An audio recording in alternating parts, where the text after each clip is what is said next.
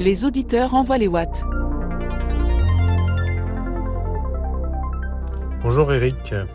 Je m'interrogeais sur euh, le fait que les câbles des bornes type T2 ne soient pas attachés.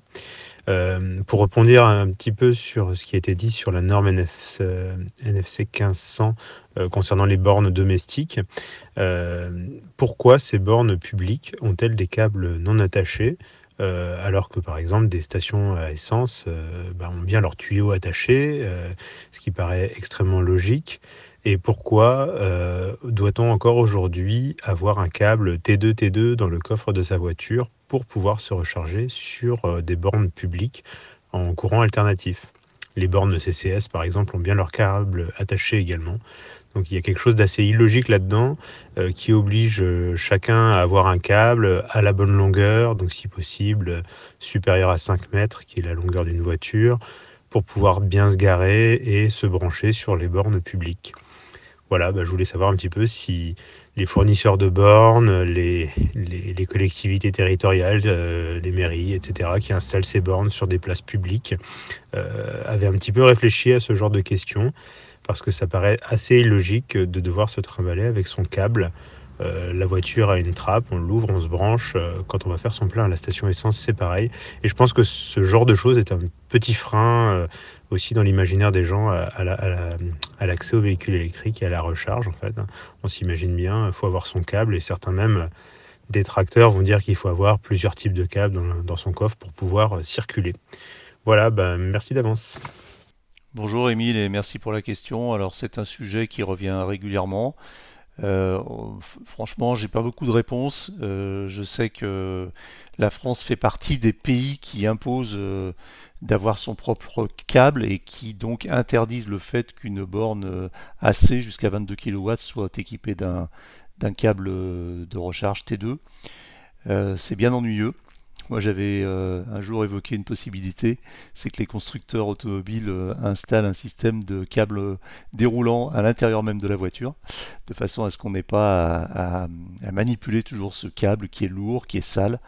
Et euh, c'est vrai, que ça pose un, vrai problème d'ergonomie et d'expérience utilisateur qui peut même rebuter, comme vous le dites, certains clients potentiels de la voiture électrique. Voilà, je ne peux pas en dire beaucoup plus. J'ai bien compris que la question concernait les, bornes publiques et non pas les bornes à domicile, pour laquelle euh, les, règlements sont aussi euh, très stricts. C'est normal aussi, pour des questions de sécurité, de garantie et d'assurance mais je vous rejoins complètement. Euh, cette contrainte est un petit peu euh, étonnante, sachant que d'autres pays n'obligent pas euh, à avoir son propre câble et autorisent les bornes assez avec câble, attaché. Peut-être que ça évoluera un jour, mais pour l'instant, on n'a aucune information sur le sujet. Petite question pour nos amis montagnards. admettons en été chargé, forte sollicitation.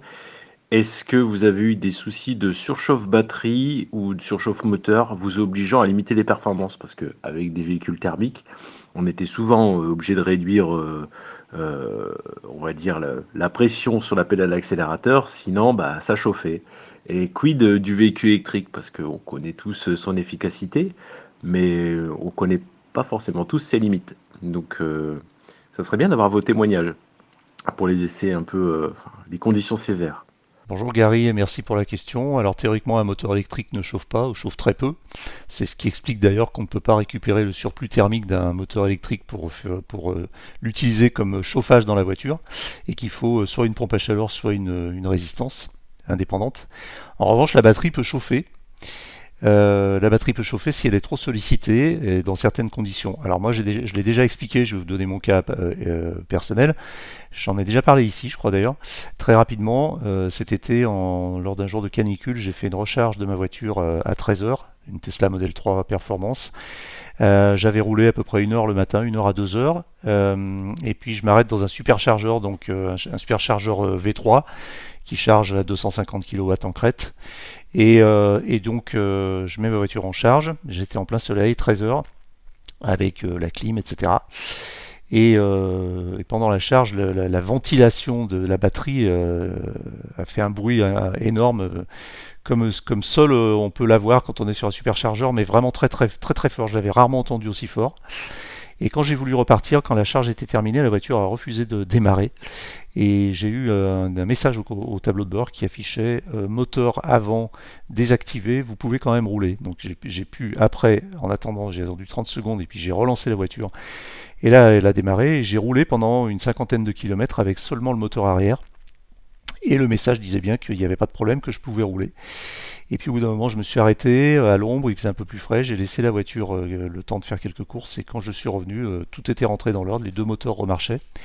Et je pense que ça ne venait pas de, la surchauffe d'un moteur, mais plutôt de la surchauffe de la batterie, qui du coup a déconnecté, débrayé l'un des moteurs pour pouvoir se refroidir. Voilà. Donc une batterie peut effectivement chauffer quand, elle est, quand la voiture est bien sollicitée. Le moteur, j'ai plus de doutes. Bonjour, euh, Johan de Laval. J'ai une question pour le prochain intervenant qui sera un spécialiste en batterie. Euh, dans le temps, avec les voitures thermiques, il y avait un, rodage à faire. On disait pour un diesel, il ne faut pas dépasser 2000 euh, tours minute, pour une essence 3000 tours minute, pendant les 1000, 2000, 3000 premiers kilomètres. Est-ce que pour une batterie, il y a un rodage à faire? Est-ce qu'on pourrait augmenter ou optimiser la durée de vie de la batterie si pendant les je sais pas, 5, 10, 20 premiers cycles, on ne dépassait pas les 80%, ou on n'utilisait pas la charge rapide. Est-ce que ça, est-ce qu'il y a un espèce de rodage des batteries qui pourrait exister, ou est-ce que c'est pas nécessaire parce que la technologie euh, est complètement différente de celle d'un, véhicule thermique? Eh ben, Si un spécialiste euh, des batteries euh, peut répondre à cette question. Je suis très intéressé. Bonjour Johan, alors tu nous as à peine quitté en tant qu'intervenant du podcast et tu reviens maintenant en, tant qu'auditeur pour poser une question. Concernant ta question sur euh, le rodage des batteries, alors je, n'ai pas pu la poser au, spécialiste Julien Vaissette puisque son interview était déjà enregistrée et montée quand tu as posé cette question hier ou ce matin, je ne sais plus. Alors, moi, je vais tenter de te répondre simplement à ma connaissance. Un rodage n'est pas nécessaire. Euh, en tout cas, j'en ai jamais entendu parler. Et quand j'ai essayé ou acheté des voitures électriques, on m'a, m'a jamais fait ce conseil.